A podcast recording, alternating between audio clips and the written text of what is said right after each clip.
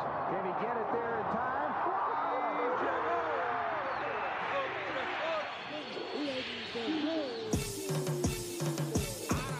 La línea en los deportes, ¿quién fue que la marcó? La garata y qué pasó por escuchar la garata, se me olvidó el ponchador. La garata y qué pasó, mi jefe en el trabajo, un memo me dio y qué pasó. Dime qué pasó, muchos han y la vida lo rechazó. La garata y qué pasó, si sabes contar, dale, saca cuenta, el deporte cambió, hace años date cuenta, están mordidos, porque las encuestas dicen que estamos arriba y ustedes no suben la cuesta, te cuesta aceptarlo, que te cuesta admitirlo, información sin fundamento, eso no vamos a permitirlo, tiene miedo a decirlo, en la garata se dice, como vieja 12 le contesto, ¿y qué pasó? 206.9, ese es mi pretexto, ¿y qué la garata de la mega, si la cambias te detesto, ¿Y qué examinando el deporte con los que saben de esto. ¿Y qué pasó? ¿Y qué pasó? ¿Y qué pasó?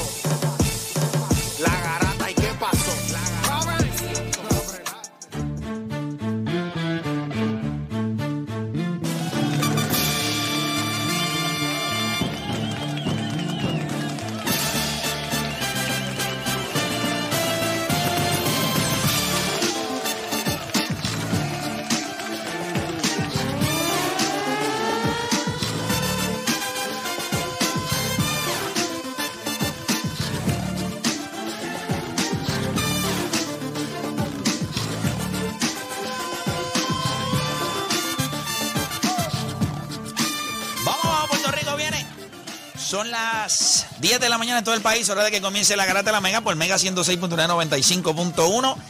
Hoy es viernes, usted lo sabe, su cuerpo lo sabe, su dedo pequeño del pie lo sabe, porque usted lo va a estirar en la noche de hoy en algún momento, como que se estira, como para el lado, como Stranger Things. Se parte para el lado. No le metiste, no, usted, le metieron a Stranger Things, Le- la, la vieron completa. ¿No viste Stranger Things? Ah, que a ti no te gusta el sci-fi, ¿verdad? Tú dijiste. No, A la ti lo que te gusta es el porno, perdón. Tú tienes una camisa de un tipo, ¿verdad? Que como que de esos que llegan a las casas dice, este, eh, Flow manda un pía. no, esos, esos videitos que dicen, este, eh, stepson llega. Chico, este, este. Tú tienes que ver mucho de eso para saber.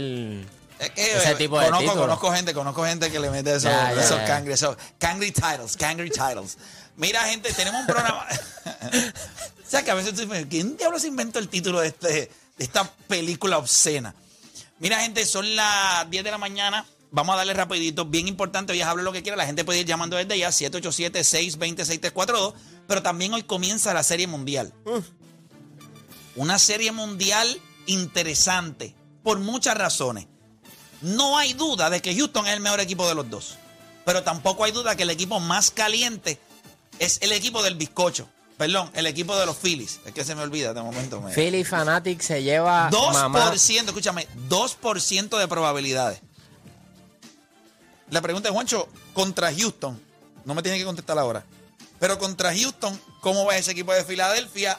Oye, Raúl, ¿quién es el mejor equipo? Es Houston. No, si ya So, si, apostó. so, si tú lo diste a Filadelfia a perder concha, contra. Atlanta, yo esperaría que hoy él los da a perder la serie contra Houston. Es lo que yo esperaría de Dani porque él es Analista. analista. Sol tiene que dar a perderlo contra Houston porque Houston es mejor equipo, tiene mejores lanzadores, mejor bullpen, mejor alineación, más profundidad, mejor defensa.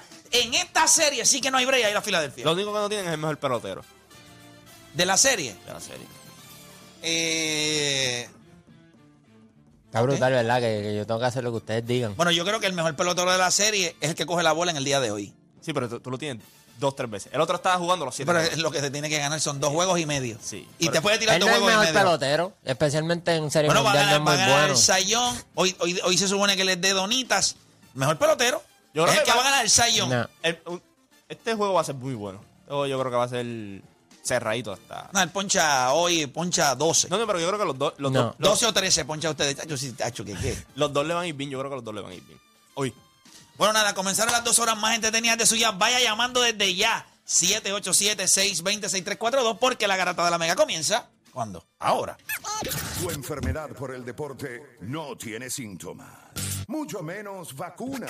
Tu única cura, la garata de la mega. Lunes a viernes de 10 a 12 de la tarde, por la que siempre creyó, la mega.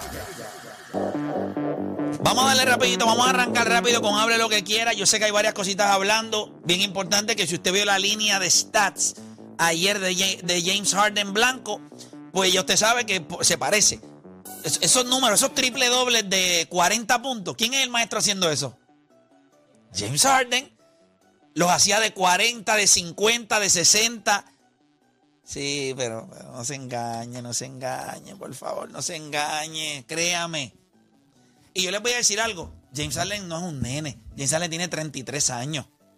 Pero James Harden a los 25, que es más o menos cuando llegó a la madurez de su carrera, porque los primeros años él estaba viniendo del banco, después él se va a Houston. Lo que James Harden hacía era estúpido. Para que usted se olvida. Él cogió un equipo de Houston que era irrelevante.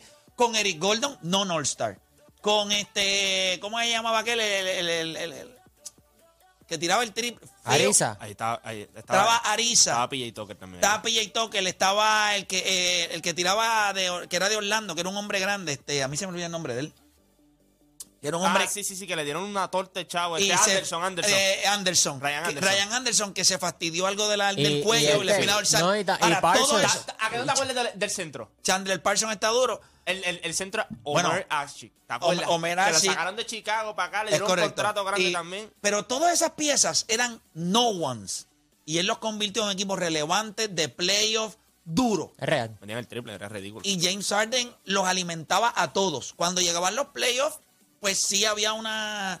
¿Verdad? Pero no era como ellos se eliminaban en primera ronda one and done. Él empujaba y él metía. Lo que pasa es que el equipo no daba más. Y el- y esos primeros y el oeste en esos años estaba también El loaded. Eh, loaded. Lo que pasa es que los John Dowden no eran los mejores John Dowden de la vida. No, y, y, y al, al principio él no se llevaba con Kevin McHale. Después que viene Mike D'Antoni, ahí es que el Y tren... explota. Es que sí. Mike D'Antoni le vamos a dar la bola y este tipo va a ser el point guard del equipo. Y lideró la liga en puntos y en asistencias. O sea, estamos hablando de un tipo, la gente se olvida. Cuando yo le digo que Luca es James Harden blanco, no le estoy diciendo eres una porquería jugador. Estamos hablando de un tipo como James Harden que es un Hall of Famer.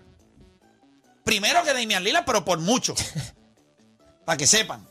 Es verdad. Pero no- Claro. no, quita de que Lillard va a ser el Hall of Famer. Pero No, tiene razón. pero, pero yo creo que tiene que arañar un poquito. O sea, yo creo que, acuérdate, ¿qué hace especial a Damian Lillard? Que mete el triple. Pero si es que todo el mundo mete el triple. ¿Qué ha hecho? Los buzzer beaters. ¿En serio? Pues entonces vamos a poner a Robert Horry ahí. O sea, tú tienes Chico, que ser. No, no, no. pero no. hay cosas que Lillard tiene que jorrir, ¿no? Ok, mira. ¿Cuántas veces ha sido All NBA Team? ¿Cuántas veces ha sido eh, NBA All Star? ¿Cuántas veces ha sido? O sea, ¿ha, ha hecho algo trascendental? No. Es joven, le queda. Este año puede ser un año que él escriba una página importante. ¿Cuántas Pero veces ha estado en la conversación de MVP? ¿Cuántas veces él ha sido un jugador que diga, él es el mejor jugador de la liga? O sea, sí y no, creo que es un gran jugador. Yo lo escogí en este programa para ser el rookie del año por encima de Anthony Davis. O sea, Damian Lillard a mí me encantaba, pero él nunca evolucionó. Él nunca se convirtió en otro jugador que no fuera Tienes toda la el razón. que él llegó. Y para mí es una frustración un jugador que yo creo que las tenía todas, pero nunca ha sido un gran pasador. Este caballero nunca ha estado entre los mejores jugadores eh, pasando. Le construyeron equipos, le pusieron piezas, no funcionaron. Tuvieron mala suerte también, las lesiones eh, lo, lo- le costaron. La palabra Hall of Famer para mí implica. O sea, tú puedes ser Hall of Famer. No creo que él reúne lo que yo pienso de un Hall of Famer dentro de la NBA.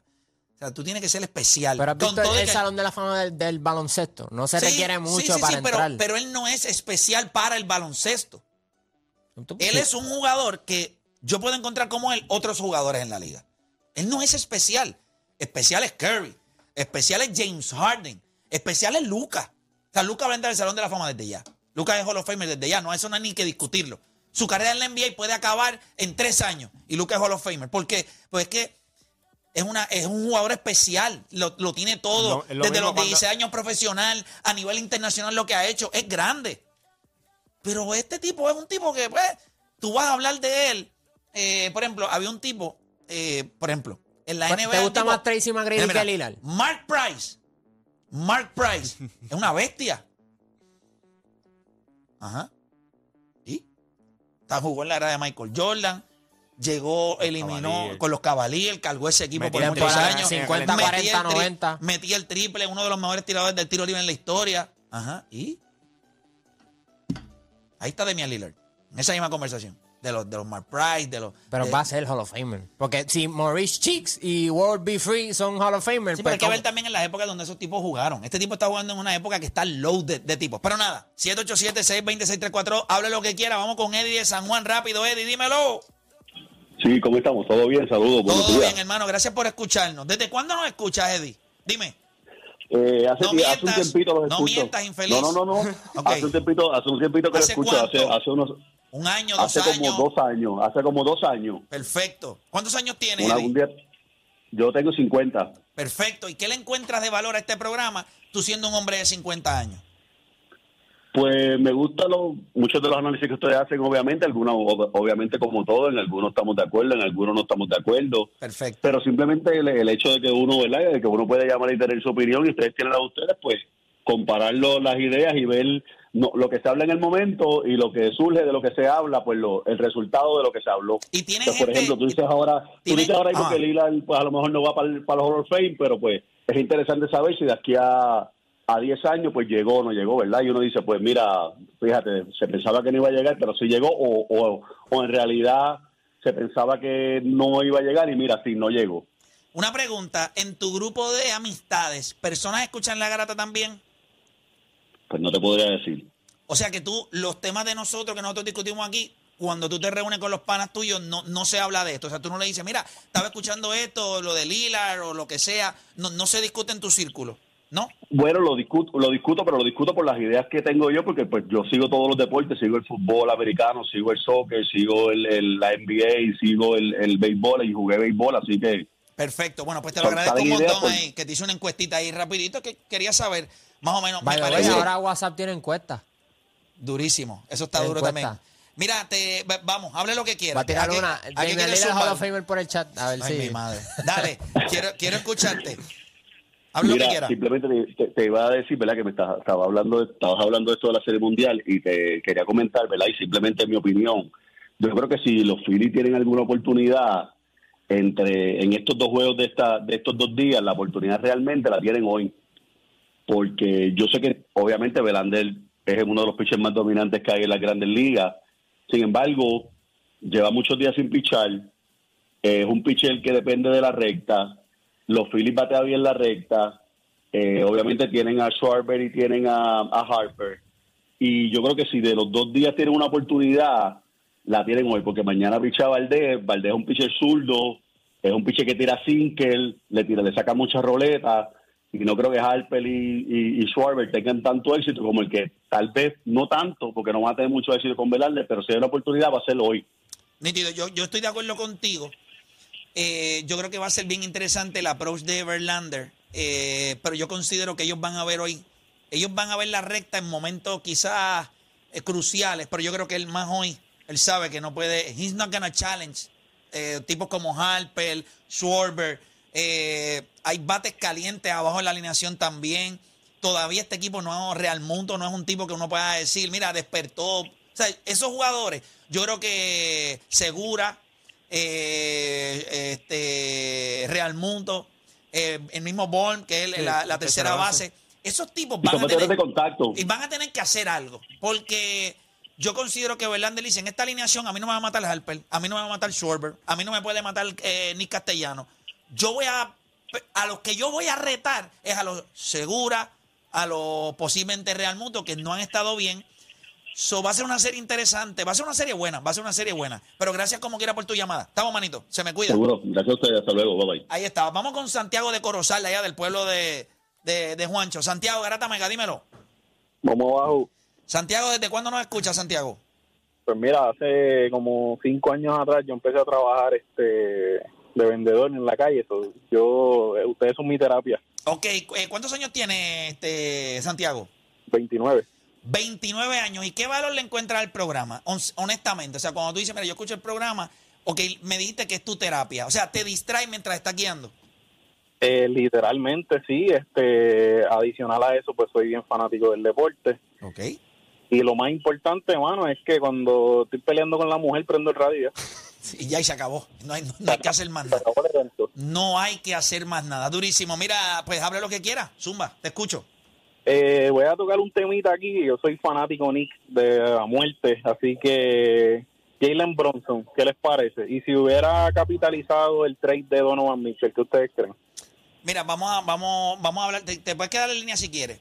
Eh, Bueno, para mí Bronson es esta- de estas firmas que está chévere. Es como las firmas que han hecho anteriormente cuando trajeron a Joaquin Noah, a Evan Fournier, a Julius Randle. Son buenas piezas, pero no, tú no quieres que ese sea tu número uno. Él, él va a promediar, va a lucir, pero es como que siento que los Knicks son mediocres. Yo creo que eh, eso es... eh, por cómo ellos se han estructurado y cómo se han comportado como organización, esos son los tipos que tú vas a conseguir en, en agencia libre. Hablamos de que si Zion iba a ir, que, que si Durán y Irving iba para allá y terminaron en Brooklyn. Donovan Mitch. Nunca yo pasa creo, nada, que, yo, siempre yo creo terminan- honestamente que si Kevin Durant y Kyrie Irving hubiesen ido a los Knicks, la historia fuera distinta. Aunque ustedes no lo crean. Los Knicks de Nueva York, fuera de lo que la gente quiera pensar de James Dolan, que está loco, lo que sea, Cargan un peso grande por su nombre. eh, tú te das cuenta que en Nueva York no va a tener éxito todo el mundo. Y Brooklyn ha sido, Brooklyn esta es la segunda vuelta que trata de meter tres tipos grandes en un gran equipo y no les funciona. Yo creo que ellos hubiesen funcionado en Nueva York. Nueva York en los últimos años, ellos no han hecho las cosas mal. Ellos han drafteado, ellos han buscado piezas, pero es que ellos dicen, yo voy a complementar. Yo tengo piezas de rol. Lo que me hace falta es una superestrella o dos para yo coger con estas piezas. Obi Toppin obviamente no le ha salido como ellos pensaban. RJ Barrett es, bueno. RJ Barrett, no, no, no. RJ Barrett es caballo.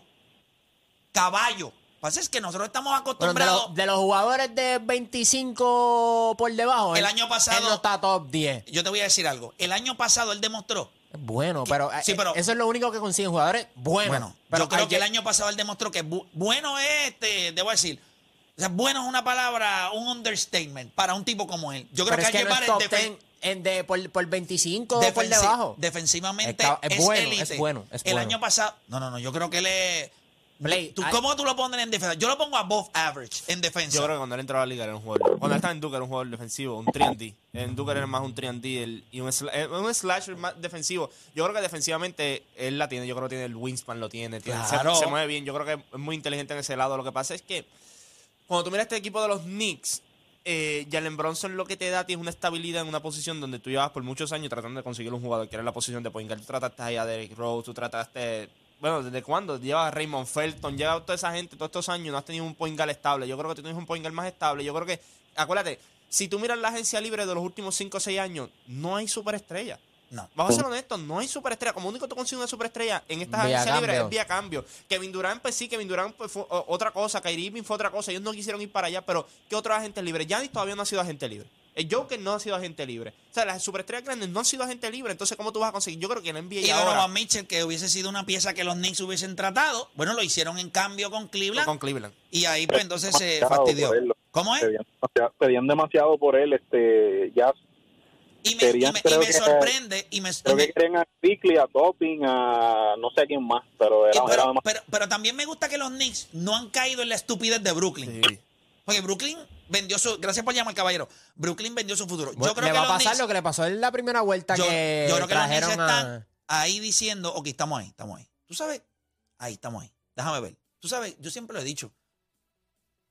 Russell Westbrook sería espectacular en Nueva York. Vamos a correr. Tengo un montón de gente que defiende, gente que tira el triple.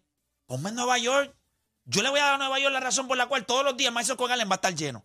Voy a ser el rey de Nueva York. Estoy seguro. Él entra allí. Es más, él tiene el swagger de New York. Y yo creo que le queda uno o dos años más de 20 puntos, 22 puntos, 7, 8 rebotes, 7, 8 asistencias. Él lo puede hacer. Y es un núcleo que tiene que correr. No tienen gente en los postes, pero tienen tipos con capacidad atlética. Tienen tiradores. Julius Randle, eh, Bronson puede jugar en la 2, Fournier. Fournier puede jugar. Tú te ellos corriendo, Ah, pues, Westbrook, vaya. vamos a coger el rebote y vámonos. Yo creo que funcionaría. Eso es un tipo que yo, si fuera a Nueva York, yo diría, bueno, yo, yo necesito meterme en playoff. Este tipo me puede llevar. No voy a ganar el campeonato. Ahora, un- ahora que estamos hablando así, realmente, en el siglo XXI, ¿cuántas superestrellas se han ido en agencia libre? Realmente, ¿cuántas? Eh, bueno, son el más grande ha sido LeBron LeBron, James, James. LeBron James. LeBron James es el más grande. Kevin Durant, Le este, ¿verdad? LeBron él se fue. LeBron, Kevin Kevin Durant se fue a Golden State. Carmelo fue vía cambio a Nueva York. Kawhi, Kawhi fue cambio. Kawhi Leonard fue cambio. Cambio. Este, sí, pero después él estuvo en la agencia libre y decidió Sí. irse a, sí, pero cuando tú me- a ah, bueno, Clippers. tú puedes Jimmy Butler. Yo puedo Jimmy Butler porque llegó a, ¿verdad? A una final por lo menos. Pero tú viste, Tim Duncan, en aquella vez pensaba que se iban, no se fue. Eh, Kobe, en aquel entonces también, no se fue. Las Yo- superestrellas, las superestrellas en esta liga. Cuando tú eres una superestrella, es, es bien difícil llegar a la mentalidad de LeBron James, en donde él dice, bueno, yo con esta gente no voy a ganar. Y yo necesito ganar, yo me voy a ir. No muchos lo hacen. Por ejemplo, Damian Lillard, que nosotros podríamos decir que en esta liga ha tenido oportunidades de moverse y no lo ha hecho. Giannis tuvo oportunidades Yo de creo que la liga está construida. no lo hizo. La, liga está construida para ese tipo de a mentalidad. ¿Qué te claro. hace? Te- lo, lo- lo del salario es bien importante. ¿Qué hace la liga? La liga sabe, no todo el mundo la tiene para cambiarse de equipo. No todo el mundo la tiene. Pero acuérdate que eso lleva, eh, ¿verdad? Otras expectativas y lleva otra, otra. Es un aura distinto. Mira LeBron James todo, todo este tiempo, igual que Kevin Durant. Cuando tú le das a estos tipos, te dicen, tú puedes cobrar más. Ya te dicen, tú puedes cobrar, y no es más de un 5 o 6 millones. Tú puedes cobrar 30 millones más si te quedas aquí. pasa es que hoy en día no hay ninguna organización que quiera tomar el riesgo de perder a su superestrella y no coger nada a cambio. Por tal razón, ellos prefieren decir, sí, tú puedes ser un agente libre el año que viene, pero yo voy a decidir a dónde tú vas a ir y yo prefiero negociar para no perderte. So, por eso la agencia libre cada vez vas a ver menos jugadores optando por ella, al menos que no sean jugadores por los que tú cogerías ese riesgo. Milwaukee se corrió el riesgo con Giannis y Giannis regresó Igual que Toronto. igual que Toronto, pero son jugadores especiales. LeBron James, pues Cleveland no tenía mucho break. LeBron James es un jugador que no iba a firmar con ningún otro. O sea, LeBron James no va a caer en el juego de yo te voy a cambiar a este equipo y entonces tú firmas con ellos. O sea, él no va a hacer eso. O sea, esto es un tipo más grande que. No hay muchos tipos más grandes que la liga, pero LeBron James en un momento dado lo hemos visto ahí arriba. Pero el resto de los jugadores, No, y los ta- y equipos también, dicen, ¿por qué lo voy a perder? ¿Por qué no voy a negociar yo y coger picks? Ok, un equipo que, Sacramento, por ejemplo, que tú puedes decir, va a terminar con el primer pick, ellos no van a cambiar el primer pick por un jugador que sabe que no va a firmar allí. Es correcto. Pero otra cosa que también ocurre, no lo cambian porque si ese jugador los lleva a playoffs, pues no te voy a cambiar antes de la temporada. Por ejemplo, en el caso a lo mejor de, de Kawhi, pues ya San Antonio sabe que está fastidiado, pues te cambio antes. Te cambio, Pe- claro. Pero en el caso de Durán y de, y de LeBron James, ambos habían llegado a finales de conferencia. Que, ¿me entiendes? Uno como equipo dice, ah, bueno, a lo mejor te conseguimos una pieza más y llegamos a final, pero By the way, no fue así. eh, eh, hay tres votos en la encuesta que pusiste y hay tres no ya. Eh, que no. está, está bien. Para que sepa que, que pusiste la encuestita y estás perdiendo. Nada. Voy por acá con más gente en línea. Tengo a Cristian de la calle en la 4. Cristian, hable lo que quiera, dímelo. Buenos días. Buenos días, Cristian. Mira, este Play, este ayer estaban discutiendo de Messi y Cristiano, ¿verdad? Eh, Al final del programa. Alguito por Eh, encima, alguito por encima. ¿Cuántos años tú tienes, Cristian? No, yo tengo yo tengo 23. 23. ¿Hace cuántos años nos escuchas? Uf, este, yo te diría hace como probablemente dos años. Dos años. ¿Qué valor le encuentras a este programa? Porque tú eres un chamaco de 23 años. Eh, ¿Qué valor tú le encuentras a este programa? Eh, mano, es que te- te- si, si te soy sincero, para mí es como un, como un hobby. Ok, te lo vacila. No, o sea, me, me gusta porque a mí me encantan los deportes, entonces también me gusta escuchar esto, estas tertulias, estas charlas de deportes, me gusta. Ok, nítido. Me encanta eso, me encanta eso. Bueno, gracias por escucharnos como quiera y espero que te quedes pegado ahí por lo menos hasta que tengas 30. Este, pero nada, cuéntame, ¿qué, qué te pasó en esa discusión? Mira, Play, este, yo sinceramente yo no tengo nada en contra tuya, pero estuve, estoy, estuve bien en desacuerdo en algunas cosas que dijiste. Ok, ¿en cómo en cuáles? Vamos a ver. Por ejemplo, este, cuando mencionaste que Cristiano, a la edad de Messi, pues verdad, Cristiano tiene 37 y Messi tiene 35. Y verdad, en un momento tú dijiste que a la edad que tiene Messi ahora mismo, Cristiano estaba destrozando la Champions. No, no, no, no. Eh, a la misma, cuando, cuando Cristiano tenía 33, 34, Fue- no, fue- 32, 33 y 34. Él Pues, o sea, sobre todo, ajá. ajá, él ganó digo, la Champions tres veces consecutivas, que no había pasado O nunca. sea, el, el último año que él ganó, la, porque él, él cumple en febrero. La última Champions que él ganó fue la Champions que él ese año cumplió tre- de 32 para 33. Ok. O sea, como que 33. Pero, está bien, ok, ahí es un malentendido, pero después no estuve de acuerdo en que dijiste como que ¿verdad? Que, que, que Portugal en el próximo mundial no tiene el talento que tiene Messi en Argentina. Y yo ahí no estoy de acuerdo y te voy a explicar por qué. Quizás, quizás Eh, de- déjame de aclarar algo antes de que, porque puede ser que tengas razón. No es que no tenga el talento, pero no hay la cohesión. O sea, Eso- Por- eso es Portugal correcto, nunca ha encontrado el balance que posiblemente ha encontrado. Quizás individualmente tú puedas mencionar jugadores que tienen mucho talento, pero ellos nunca han logrado la cohesión en cancha. O sea, no se ve un Portugal y eso es algo que se ha documentado de años. Yo creo que el dirigente más bien. Y, Es el dirigente. y- y- y entonces tú Sí, ves Argentina, en Argentina la visión es distinta. Esto es un equipo que, a pesar de que los fracasos que han tenido como selección, y vamos a hablar claro, sí, la selección de Argentina ha tenido grandes fracasos en los últimos años, ellos se han mantenido juntos y, y, el, y, y quizás el líder también de ellos, que viene siendo Messi, va con el, va acorde como ellos son como selección. Cristiano es un, un egocentrista. Y quizás dentro de Portugal, el resto de la gente dice, porque yo se la voy a dar a este tipo que se cree que es un dios. So, quizás tiene que ver con personalidades, pero te escucho. Sí, es que, o sea, por ejemplo, yo, como que yo, yo estoy de acuerdo contigo porque, mano, yo, yo sinceramente pienso que Portugal no ha encontrado el balance porque su dirigente quiere jugar un estilo de juego defensivo, que fue el que les dio resultados en 2016. Pero el equipo que ellos tienen ahora mismo es para ser un equipo bien ofensivo. Ese equipo- ellos tienen, para mí, jugadores espectaculares. Y mira, cuando me fui a Transfer Market, que eso es una página que ellos van valorando los diferentes jugadores, porque, ¿verdad? En fútbol, a diferencia de baloncesto, pues tú tienes que ir haciendo trade. Pues en fútbol, evidentemente no, tú pagas por el jugador. Entonces, cuando yo me fui, la selección de Argentina está valorada en 607 millones y la de Portugal y la de Portugal está en 882. O sea, eso te deja saber, hermano, que la selección de Portugal tiene un talento espectacular. Que pero es verdad que puedo estar ahí de acuerdo contigo en lo de la cohesión. Pero, ¿verdad? O sea, a eso yo yo, creo que tal- cuando, cuando yo veo, cuando yo veo el equipo, y, yo- y voy a ser justo también. Yo leo. Sí. No es que yo conozco muchos de los jugadores, pero yo leo. Y lo que siempre se ha criticado es el hecho de. Inclusive, yo recuerdo hace como dos Copas del Mundo atrás, creo, ¿verdad? Que son dos, cuando ellos jugaron aquel juego grandioso contra Estados Unidos. Eh, una de las cosas que decían era cómo era posible que un equipo como Portugal constantemente estuviera tocando a la puerta con el talento que tienen en el mundo y, y nunca llegaban. Y decían los que, ¿verdad? Los, los que estaban analizando en la mesa que una de las cosas que más me gusta del mundial. Los juegos me encantan, pero ver los tipos que lo analizan, que tienen, que son de diferentes partes, que tienen de- diferentes visiones del juego, y decían que el fútbol, o sea, si hay un deporte en donde tiene obligatoriamente que haber cohesión, a pesar de que hay tantos jugadores, es el fútbol. Y ellos, y ellos entendían que la personalidad de Cristiano Ronaldo hasta cierto punto no permitía que eso pasaba. Que no, no, no necesariamente él es un líder, él es más, sígueme y cállate. Él no es un tipo de, vengan, vamos a, vamos a hablar, vamos a escucharnos. Y yo creo que en ese sentido, pues, pues no sé, eh, eso puede ser complicado para Portugal. que tú juegas para él. ¿Dó- ¿Dónde tú juegas para él? Es correcto. ¿Dónde tú tienes a Portugal este año en el, en el Mundial? Mira, mano, yo estaba haciendo un bracket y mira esto. Hmm. Yo tenía, en porque si Brasil y Argentina los dos llegan primero, se van a cruzar en semifinales. Yo tengo Brasil y Argentina por un lado y tengo Portugal Francia por el otro. Pero si, si te soy sincero, no veo una final Messi Cristiano. Yo creo que va a pasar Brasil y va a pasar Francia. Y yo creo, bueno, se van a poder encontrar para el juego del tercer lugar. Y pero para es que para mí Brasil y Francia, yo creo que me- eh, Argentina ellos van a depender mucho de lo que pueda hacer Messi, lo que puede hacer la- el Lautaro Martínez, pero Lautaro Martínez es más un goleador.